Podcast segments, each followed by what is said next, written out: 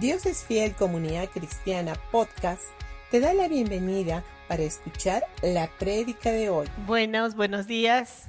Qué, qué, alegría verlos, qué alegría ver un domingo más donde podemos estar, estar juntos, estar juntos nuevamente, ¿no? Bueno, nuestros pastores, ¿dónde están? Están descansando, están pasando un tiempo bonito en familia, están descansando, pasando un tiempo bueno en, en pareja. Les mandan un fuerte abrazo, un saludo y bueno, tomen asiento. Y bueno, para mí es un honor poder hoy día compartir con ustedes, compartir con ustedes la palabra que Dios quiere hablar hoy día en nuestros corazones, ¿no? Y, y bueno, yo decía, es un trabajo arduo, lo que hacen nuestros pastores, ¿no? A veces parece, pero cuando tú comienzas a prepararte y comienzas a ponerte en sus zapatos, te das cuenta que es un trabajo muy, muy, muy importante, muy fuerte, pero yo sé que ellos lo hacen con mucha, mucha alegría, con mucho gozo. Y, y, y sabemos que van a venir ellos muy fortalecidos, muy descansados, con nuevas fuerzas para empezar nuevas cosas, ¿sí? Y bueno, ahora vamos a a plantear el tema. El tema es el velo fue removido. Vamos a hablar sobre un velo. Pero antes de hablar del velo, vamos a ver que el plan de Dios para, para ti, el plan de Dios para mí, es que disfrutemos todo lo que Jesús ha venido a hacer a este mundo. Todo lo que Jesús ha conseguido al venir y cumplir su obra perfecta, Él quiere que lo disfrutemos ahora, acá. Quiere que disfrutemos eso en este momento. Y él, ¿saben qué? Dios no hace remiendos, no es que vea algo que está, que está roto en tu ropa y lo comienza a coser, o ve algo que está destruido y lo comienza a reparar. Él lo hace de tal manera que hace todo que sea nuevo, hace nuevo. Y Él quiere comenzar en nosotros una nueva obra. Ya ha comenzado en nosotros nueva obra. No lo veas como que está remendando mi vida. No, está creando algo nuevo en mí. Mírenlo así. ¿no? Y ahora yo quiero que se imaginen un poco eh, los que estamos aquí, los que están en las redes sociales, que nos veamos que tenemos que ponernos un velo. Aparte de las mascarillas, tenemos que ponernos un velo. ¿Ustedes cómo lo verían? Que yo ahorita me ponga un velo y les hable así.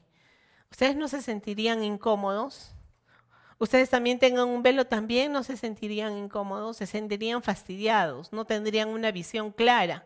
¿no? Como cuando teníamos que ponernos los, los protectores faciales también era incómodo, ¿verdad? No, no podíamos tener una buena visión, a veces fastidiaba. Y, si ahora nos ponemos un velo también, estaríamos distrayéndonos, estaríamos aburridos, muchos estarían durmiendo, etcétera, etcétera. Pero ¿saben qué? Dios es un Dios bueno y Él quiere lo mejor para nosotros. Es nuestro papito eh, bello, hermoso, que quiere lo mejor para nosotros, que quiere que no tengamos ningún velo, que no tengamos ningún velo para verlo que, no tengamos ninguna cataratas. O sea, las cataratas, yo me preguntaba cómo es, siempre escuchaba de niña, tiene cataratas, se tiene que hacer operar. Yo decía, ¿cómo es lo de las cataratas? Dice que es como, un cristal, eh, como algo cristalino, opaco, que no te deja mirar. Es como que tienes una ventana escarchada, empañada, que no te deja ver una visión nublada. E, es, no puedes leer, no puedes conducir y en la noche dice que la visión es mucho peor, es mucho peor, o sea, no puedes ver la cara de tu amigo, la cara de tu familia, no puedes verla. Entonces es un poco fastidioso el tener el velo, el tener una catarata. No, pero y a veces no nos deja entender tampoco bien. No nos deja estamos un poco cegados, no nos deja ver bien a nuestro alrededor. Pero ¿saben qué? Cristo vino a darnos vida y vino a darnos vida en abundancia. Vino a retirar todo eso de nosotros. Vino a sacar todo eso de nosotros y nosotros tenemos que saber que es así. ¿Y alguna vez te has preguntado, ¿por qué no puedo disfrutar mi vida? Creo que casi la mayoría de los que estamos aquí nos hemos preguntado un momento. Dicen, creo que solo estoy sobreviviendo estos días o solo he sobrevivido estos días. Cuando tenemos un día terrible, dices, ay, estoy sobreviviendo. ¿no? Y, y, no es así. Dios quiere que disfrutes de sus beneficios. Dios quiere que disfrutes de sus promesas cumplidas en tu vida. Eso es lo que quiere Dios, que disfrutes. No cuando no digas, ya cuando esté en el cielo, ahí voy a disfrutar. No, quiere que las disfrutes acá en la tierra. Quiere que las disfrutes aquí. Quiere que esas promesas que Él tiene para ti las disfrutes ahora. Eh, en, la, en una época antigua, en una época donde había el antiguo pacto, la gente vivía así, con ese velo. Ese velo que no podía relacionarse libremente con Dios, que necesitaba la intervención humana, necesitaba de los sacerdotes para poder relacionarse con Dios. O también necesitaba la intervención de obras. Si me porto bien, si hago tal cosa, Él me va a escuchar. Era esa época antigua, eso es lo que quiero que sepan. Pero ahora, ahora cómo estamos? Ahora estamos en una época nueva, en algo nuevo. Estamos eh, donde Cristo ha hecho todo posible para nosotros. Ha hecho todo sea posible y podamos tener un acceso libre al trono de la gracia. Podamos tener ese trono, ese acceso libre. Y vamos a ver un poco más y vamos a hablar ahora de, un personaje del Antiguo Testamento. Vamos a hablar sobre Abraham, el padre de la fe. ¿No? Lo conocemos a Abraham como el padre de la fe, como el que tenía a su esposa que, no, que estaba estéril, que no podía dar a luz, pero que, Dios le, le, mostró promesas, le dijo, mira y ve las estrellas, así van a ser tu descendencia, mira y ve la, la arena del mar, así va a ser tu descendencia. Pero vamos a ver un poco más de él, porque Dios le dijo que iba a ser benditas muchas familias de la tierra gracias a él, ¿no? Y había un tiempo que él miraba solo esas promesas y no se cumplían en su vida, no se cumplían. Él miraba que había una y otra promesa y otra y, simplemente las guardaba. Pero también él vivía junto a su sobrino Lot. Entonces, para esto vamos a ir a Génesis 13, del capítulo, eh, capítulo 13, de los versículos de 14 al 17, en la nueva versión internacional. Dice, después de que Lot se fue, el Señor le dijo a Abraham, mira lo más lejos que puedas en todas las direcciones. Le dijo al norte, al sur, al oriente y al occidente. No le dijo solo mira al norte, le dijo al norte, al sur, al occidente y al oriente. Te doy toda esta tierra tan lejos como alcances a ver, a ti y a tu descendencia como posesión permanente. No como una posesión por un tiempito, es posesión permanente. Y te daré tantos descendientes como el polvo de la tierra. Será imposible contarlos. Recorre toda la tierra en cada dirección, pues yo te la entrego. Lo primero que vemos en, la primera parte del, versículo 14 es que con quién vivía Abraham, con su sobrino Lot. Y estaba viendo y, y algo que decía y algo que es muy significativo, que podemos haber leído muchas veces, yo creo, estos versículos y nunca nos hemos detenido, pero siempre todos los versículos tienen algo que revelarnos, ¿no? Y este nos revelaba algo, revelaba algo eh, que Lot era su sobrino. ¿Y qué significaba el nombre de Lot? Significa velo. Era un velo que estorbaba la visión de Abraham. Lot era ese velo que no le dejaba enfocarse, eh, que solo se enfocaba en lo natural, solo miraba lo natural que estaba pasando, pero no miraba más allá. Y yo te pregunto ahora, ¿tú tienes un Lot? ¿Tienes un velo en tu vida? Comiencen, ustedes mismos saben, ustedes mismos eh, respóndanse. ¿Tengo un Lot que no me permite ver las promesas de Dios? ¿Tengo algo ahí que está que no me permite disfrutar? tengo algo que me está molestando. No sé, ustedes mismos, ¿no? Y a veces nos preguntamos de nuevo, como les digo, ¿qué pasa con mi vida? ¿Hay algo más en mi vida? ¿O solo estoy sobreviviendo? ¿O solo tengo los, puestos, puestos, los ojos puestos en lo natural y no puedo ver más allá? ¿Qué pasa? ¿Qué me está pasando? Tal vez tenga ese velo que no te permite ver más allá. No, tuvo que irse Lot para que Abraham pudiera ver las promesas, para que Abraham se diera que esas promesas eran una herencia, eran grandes, como lo que dice en el versículo 15, ¿no? Yo te doy toda esta tierra tan lejos como alcancen a ver, a ti y a tu descendencia como posesión permanente. O sea, sus ojos eran abiertos, sus ojos, dijo, alcanza a ver todo lo que alcances a ver es tuyo. Todo, todo. Y, no, y como les digo, no solo le dijo el norte es tuyo y el sur, no, no mires los demás. No, le dijo todo, todo. Y Dios quiere que no tengas una visión nublada. Dios quiere quitar ese velo de ti, quiere mostrarte que ese velo tiene que ser sacado, ¿no? Tiene que ser retirado para que tú puedas disfrutar las grandes promesas de Dios, que sean realidad esas promesas de Dios en tu vida, en tu vida. Vamos a, ver eh, un poco rápido, pero es un poco también largo, en 2 de Corintios 3, el, el, capítulo 3, del 6 al 17, pero vamos a verlo por partes, ¿sí? En el, vamos a ver los primeros versículos, el 6 y el 7. Dice, Él nos capacitó para que seamos ministros de un nuevo pacto. Es un nuevo pacto. Este no es un pacto de leyes escritas, sino del Espíritu. El antiguo pacto escrito termina en muerte, pero de acuerdo con el nuevo pacto, el Espíritu da vida. El camino antiguo con leyes grabadas en piedras conducían a la muerte aunque comienza con tanta gloria que el pueblo de Israel no podía mirar la cara de Moisés, pues su rostro brillaba con la gloria de Dios, aun cuando el brillo ya se desvanecía. Acá nos dice que somos ministros de un nuevo pacto. Todos somos ministros de un nuevo pacto. Todos estamos capacitados, todos tenemos la capacidad de ser ministros para tener un nuevo pacto. Y no un pacto de leyes, no un pacto antiguo. Ese ya terminó en muerte, dice. Ya terminó en muerte. Y más adelante vamos a ver en qué muerte terminó. En el versículo 7 dice, hay un, el antiguo camino estaba de piedra, pero este nuevo camino, este nuevo pacto es un nuevo camino, es algo nuevo, donde ya no somos esclavos, donde ya ya no es un camino empedrado, sino un camino bueno, un camino fácil para nosotros. Es un camino en que podemos ir caminando por bien.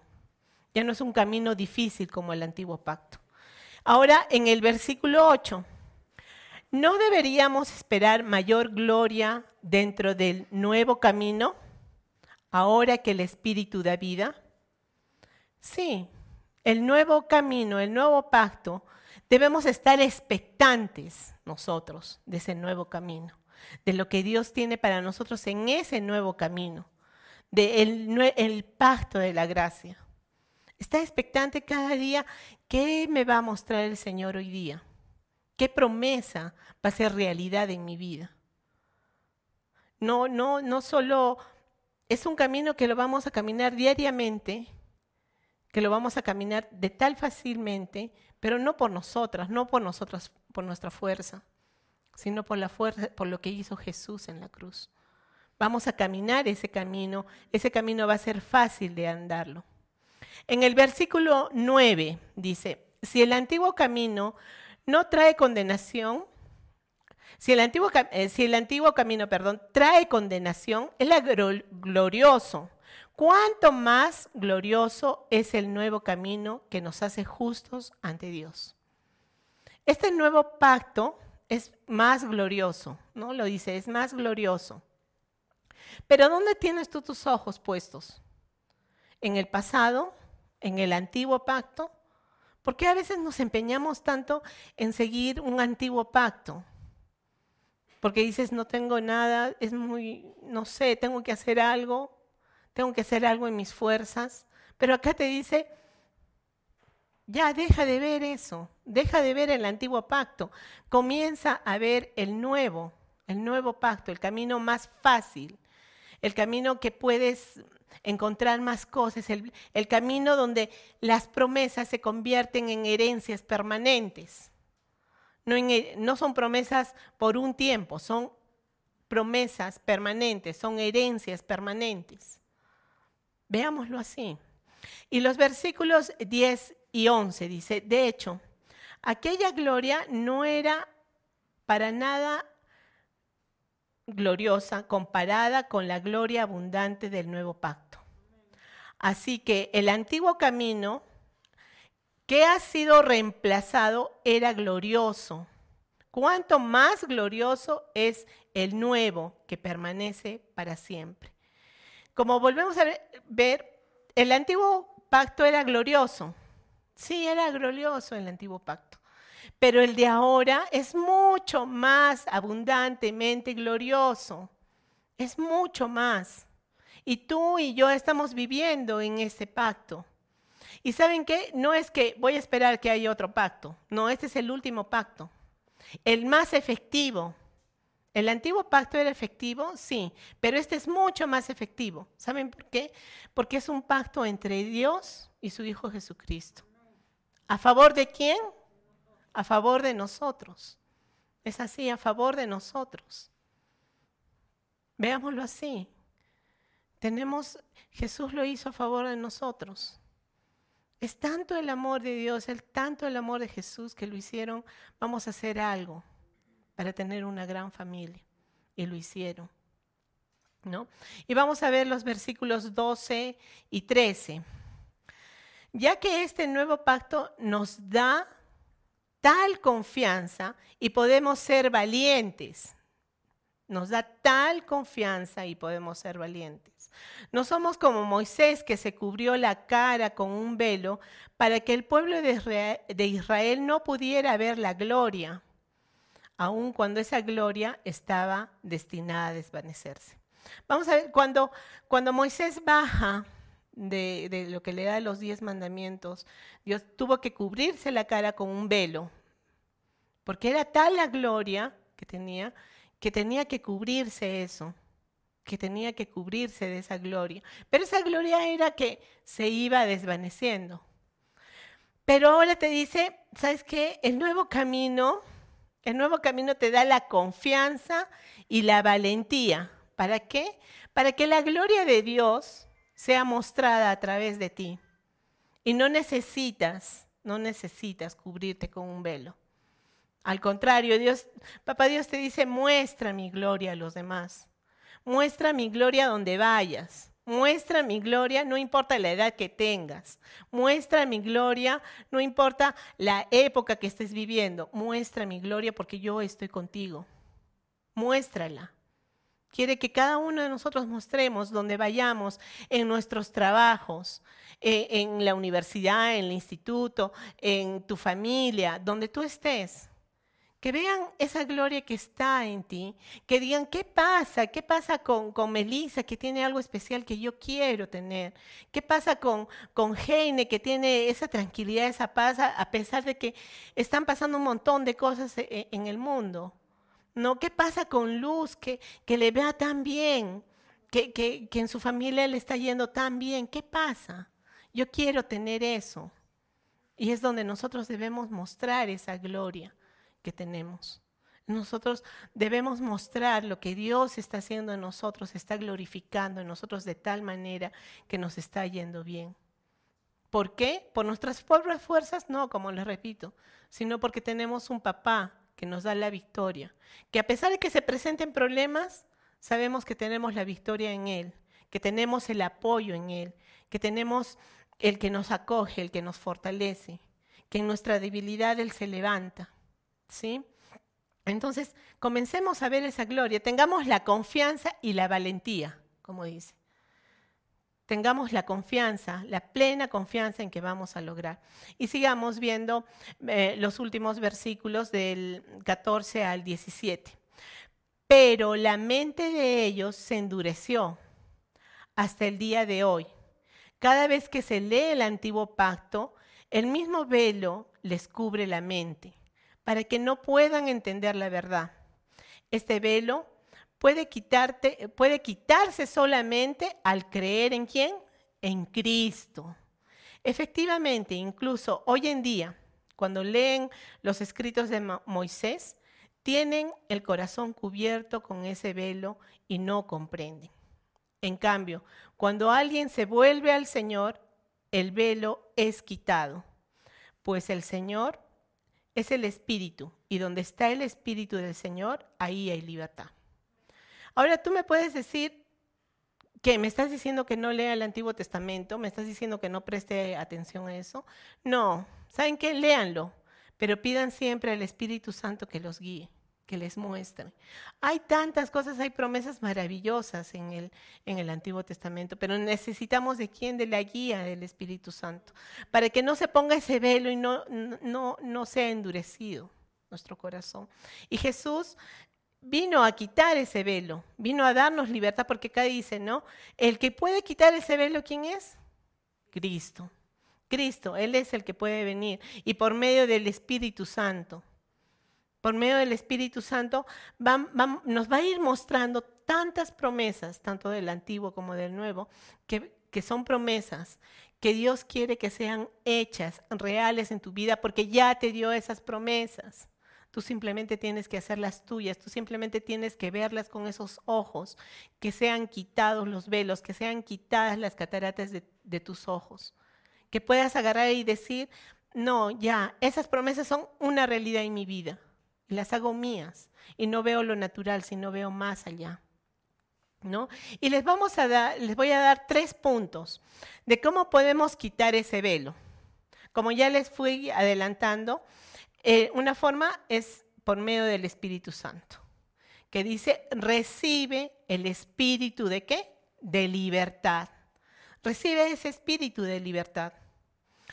Con Jesús en tu corazón ya tienes libertad ya tienes libertad, pero si no estás consciente en este tiempo de eso, es, es momento de que abras tu corazón y digas, no, ya tengo libertad. Ya tengo al Espíritu Santo que me ha sellado, que soy sellada por el Espíritu Santo y me ha dado la libertad. Abre, abre tu corazón a eso. Abre tu corazón, no, no estés diciendo, no, tengo que hacer tal cosa para poder ser libre. No, Jesús ya te dio la libertad. Jesús ya te la dio el Papá Dios quiere que vivas esa victoria en tu vida. Quiere que vivas permanentemente en esa victoria, mostrando la gloria de Él a través de ti. Él quiere mostrar su gloria a través de ti. ¿No? Y no es necesario que te cubras, como lo hizo Moisés, no es necesario. Puede que te preguntes, ¿y cómo? Si, si no dicen que Dios puso el velo, no es eh, Dios el que, el que dio las leyes, no es el que ensegueció a las personas la ley. ¿Saben qué? La ley, el antiguo pacto tuvo su tiempo, tuvo su gloria. Ese, ese tiempo ya pasó, ese tiempo ya fue. Ahora, ahora es otro tiempo, ahora es otro momento. Y vamos a ir a, a 2 de Corintios, el capítulo 4, de los versículos 3 y 4, dice, la buena noticia que predicamos está escondido detrás de un velo, solo está oculto de la gente que se pierde. Satanás, quien es el Dios de este mundo, ha cegado la mente de los que no creen. Son incapaces de ver la gloriosa luz de la buena noticia no entienden este mensaje acerca de la gloria de Cristo, quien es la imagen exacta de Dios. ¿Quién es el que pone el velo? Es Satanás, es el Dios de este mundo que está con D minúscula, ¿no? Está con minúsculas. Es claro, Él no quiere que veas las promesas de Dios, Él no quiere que vivas en esas promesas.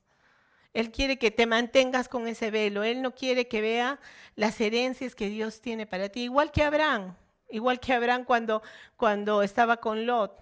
¿no? Y como les digo, el nombre de Lot, ¿qué significa? Velo. Pero cuando se va Lot, ¿qué es lo que pudo, pudo hacer Abraham? Pudo ver toda la herencia, todo lo que le pertenecía. Pudo ver sus ojos naturales, pudieron ver esas promesas que Dios le había dado, hacerse realidad.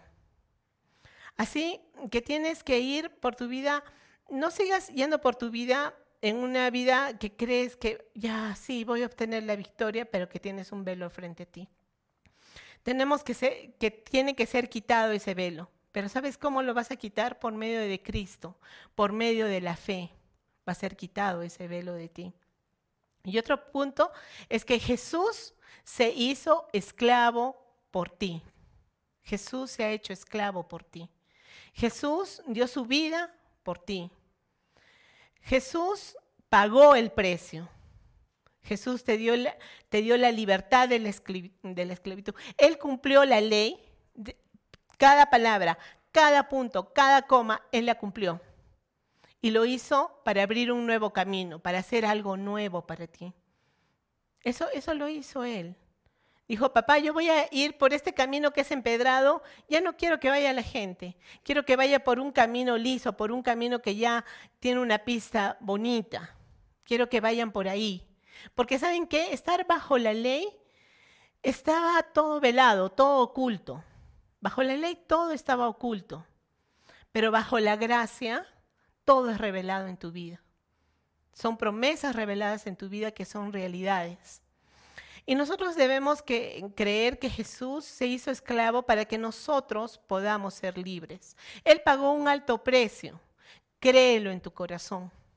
¿Qué es lo que tienes que hacer? Creerlo en tu corazón.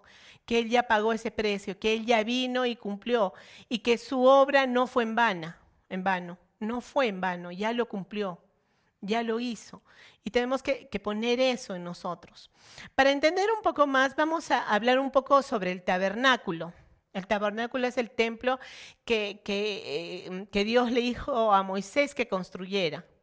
Y le dio instrucciones, medidas exactas, objetos diversos y cada uno tiene algo rico que enseñar algo importante que enseñar. Pero vamos a ir a Hebreos 8:5, dice, estos sacerdotes sirven en un santuario que es una copia y sombra del que está en el cielo, tal como se les advirtió a Moisés cuando estaba a punto de construir el tabernáculo. Asegúrate, le dijo, de hacerlo todo según el modelo que se te ha mostrado en la montaña. Lo hizo Dios, eh, Moisés lo hizo tal como Dios lo había hecho. Era un patio, en ese patio había diversos objetos, pero yo quiero que ahorita nos centremos en un lugar, en un lugar específico que había, que era el lugar santo. En el lugar santo solo entraban los sacerdotes, pero ahí, aparte del lugar santo, había un lugar mucho más privado, que era el lugar santísimo. Y en ese lugar santísimo solo podría entrar el sumo sacerdote. Y saben que el sumo sacerdote solo entraba una vez al año. ¿Y para qué entraba? Para presentarse ante Dios por todo el pueblo de Israel y hacer expiación de sus pecados. Eso era solo una vez al año, era el sumo sacerdote. Y en este lugar, o sea, ¿qué separaba el lugar santo del lugar santísimo? Era un velo era una cortina. Y según los historiadores dicen que este velo eh, medía 18 metros de altura y tenía el, espesor como 10 centímetros. Dicen que a pesar de que pusieran a dos caballos atados, uno a cada lado, por más que jalaran, era imposible de rasgarlo, era imposible de romperlo. Era algo ahí como que estaba ahí que no permitía que, los que estaban en el lugar santo pasaran al lugar santísimo. Pero vamos a ir a Mateo. En Mateo ahí hay algo hermoso, ahí hay algo bonito que nos habla la, la palabra, ¿no? En Mateo 27, en los versículos 50 al 51 dice, entonces Jesús volvió a gritar con fuerza y entregó su espíritu. En este, en este momento la cortina del santuario, del templo, se rasgó en qué? En dos, de arriba abajo. La tierra se tembló y se partieron las rocas. El hecho de que el velo se haya rasgado cuando murió Jesús era, ¿qué era? que el derramamiento de su sangre fue una expiación suficiente. Lo que Él derramó fue suficiente para el perdón de nuestros pecados por siempre. Fue suficiente. Ahora, ¿qué significa? Que el lugar santísimo está abierto para ti y para mí. Ya no hay ese velo que dice tienes que intervenir una persona que es sumo sacerdote para poder entrar ahí. No, tú ya tienes acceso libre. Tú ya puedes venir con total libertad donde papá y abrazarlo y disfrutar y conversar con él. No necesitas de una intervención humana, no necesitas de tus obras, no necesitas decir, tengo que hacer para que Dios me escuche. No, tienes el acceso libre, tienes el acceso permitido. ¿Saben qué? Dios hace cosas nuevas. Jesús, como les decía al comienzo, Jesús hace cosas nuevas. Cuando Él caminaba, camino a su muerte, cuando Él le iba cargando la cruz, ¿saben que Él no se miraba derrotado? Él no se estaba viendo derrotado. ¿Saben qué Él estaba viendo? Que estaba, con esto iba a hacer cosas nuevas. Con esto iba a crear una nueva relación entre Dios y tú. Cuando tú, ustedes vean películas donde Jesús va con la cruz, no lo vean a un Jesús derrotado. Vean ahí a Jesús que estaba haciendo todo esto para que tú puedas tener una nueva relación con papá. ¿No es maravilloso lo que ha hecho Jesús? ¿No es maravilloso? O sea, alégrense, gócense de saber eso, ¿no? Y cuando Jesús estaba en la cruz del Calvario, ¿qué expresó? Lo que siempre nos hemos hablado, hemos visto, nuestros pastores nos han hablado. Él dijo tetelestai. ¿No? ¿Y qué significa tetelestai?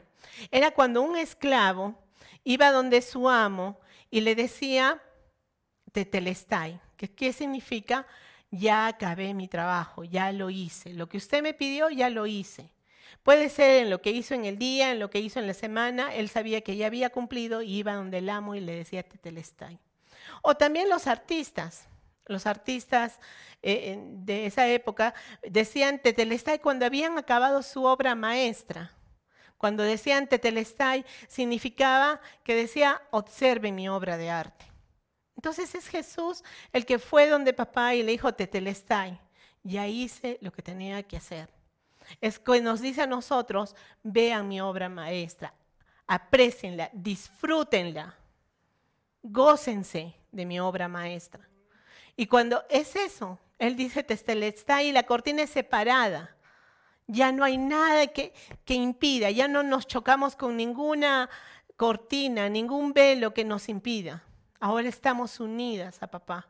Ahora estamos unidos a papá y, y, podemos acercarnos con tal libertad que podemos ir corriendo y gozarnos y alegrarnos y abrazarnos y disfrutar de una relación maravillosa con Él. Podemos hacerlo. Y por último, el último punto, no vuelvas al velo de antes. A veces podemos volver a ese velo. No vuelvas a la, esclavitud que Jesús ya pagó. No vuelvas al sistema de que tengo que hacer cosas, de que tengo que sufrir, de que tengo que luchar para merecer algo. Porque saben que Jesús ya lo hizo todo. Y tenemos que aprender a descansar en eso. Tenemos que decir, gracias a Jesús, las promesas de Dios en mi vida son hechas realidad. Gracias a Jesús, las promesas no solo quedan en promesas, sino quedan en herencias que son, que son dadas en mi vida, que son para mí. Vamos a Gálatas 5.1, que dice, Cristo nos libertó para que vivamos en libertad. Por lo tanto, manténganse firmes y no se sometan nuevamente al yugo de esclavitud. Yo creo que si esto está acá, es que es porque a veces hay momentos en que dices, no, tengo que hacer algo, tengo que, eh, de repente, no hice tal cosa, esto, esto, por eso no se cumplen las promesas en mi vida. No, no es así. Cristo ya lo hizo, vive en eso, quítate ese velo, no vuelvas a la esclavitud, tenga la confianza de que la ley, como les digo, ya fue cumplida ya ha sido cumplida. Ya fue cumplida por quién? Por Jesús. Como les digo, cada punto, cada coma, cada palabra, Él ya la cumplió. Y, Abraham, Abraham, ¿por qué fue justo? Porque creyó, porque tuvo tal revelación de Dios que, que él creyó y fue justo por fe. En cambio, Lot, Lot se creía justo en lo humano por la justicia humana, él se creía justo, por sus obras. no porque Dios lo consideraba justo. Y nosotros vamos a ver, hay dos tipos de justicia. Hay dos tipos de justicia. Pero ¿saben qué? Solo hay una que Dios considera justo. Te considera justo. Y es por la justicia de quién? De, de Jesús. Por esa te considera justo. ¿Y cómo la recibes? La recibes por fe. La recibes por fe. No seamos como Lot, no seamos ese velo. Despídete, despídete de ese velo. Comienza, mm, deja de confiar en ti mismo. Deja de confiar en que eres justo por ti mismo. Descansa, descansa en la obra perfecta de Jesús. Comienza a descansar en eso. El velo fue rasgado. Ahora soy justo. Una vez y para siempre. Hemos sido sellados por el Espíritu Santo. Tenemos la guía del Espíritu Santo. ¿Saben que el Espíritu Santo está ahí para ayudarte? Él mismo va a revelarte, él mismo te va a mostrar qué velo tiene que ser quitado en tu vida para que esas promesas sean realidad en tu vida y dejes de estar diciendo, ay, tengo que sobrevivir, tengo que sobrevivir. Tú mismo pídele al Espíritu Santo.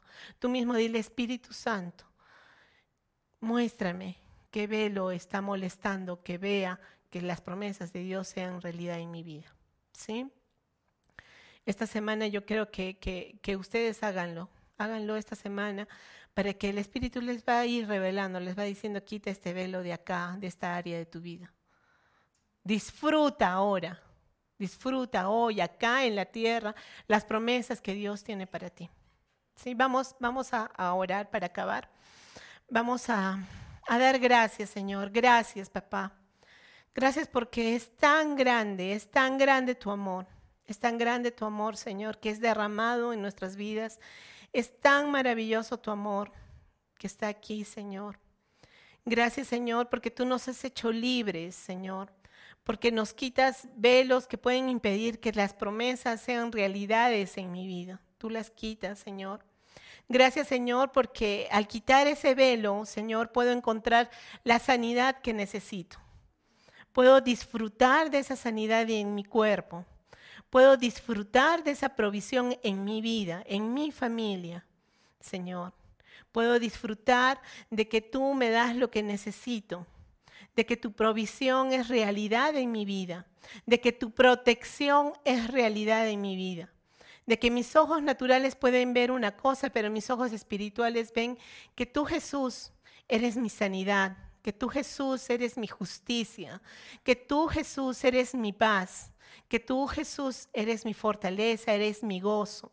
Y en ti me levanto, en ti me levanto y digo que soy libre, porque tú me has hecho libre. Gracias. Gracias por esa obra perfecta. Gracias por ese amor derramado en la cruz. Gracias por esa resurrección en donde me has dado victoria de cualquier circunstancia que se pueda presentar en mi vida hoy. Gracias, gracias Señor. Gracias, gracias, gracias porque quiero disfrutar de tus promesas, que sean realidad en mi vida. Gracias, Señor, porque estás obrando, Señor, porque estás hablando a los corazones de cada persona que está aquí, de cada persona que está conectado en las redes sociales. Estás hablando a sus corazones y se están levantando y están diciendo, tengo un Padre amoroso, que tengo un acceso libre y puedo ir corriendo, abrazarlo y gozarme y tener una relación de paz, de libertad. Gracias, Señor. Gracias, gracias, Padre. Gracias, gracias. Y los que por primera vez nos están viendo o ya han escuchado sobre el Evangelio, le han escuchado de esta buena noticia. Y, bueno, dicen, ¿qué tengo que hacer para poder ser libre? Vamos a hacer una oración. Jesús, Jesucristo, te confieso como mi Señor y como mi Salvador. Te doy gracias porque tú estás en mi vida, porque tú estás haciendo que tenga una vida gloriosa, estás abriendo un nuevo camino para mí, me estás haciendo una nueva criatura. Gracias Señor porque te confieso como mi Señor. Gracias por ese nuevo camino que me estás mostrando. No un camino de rocas, sino un camino liso, un camino para vivir junto a ti. Gracias Señor porque estás haciendo en mí una nueva vida. En el nombre de Jesús. Amén. Y es maravilloso, es maravilloso lo que lo que Dios tiene para nosotros. Comencemos a disfrutar, comencemos a, gozarnos en, esto. Y gracias, gracias por, acompañarme, gracias por, por escucharme y como les decía, fue un honor para mí compartir con ustedes la palabra de papá. Gracias. Y invitamos a la hermana Karin.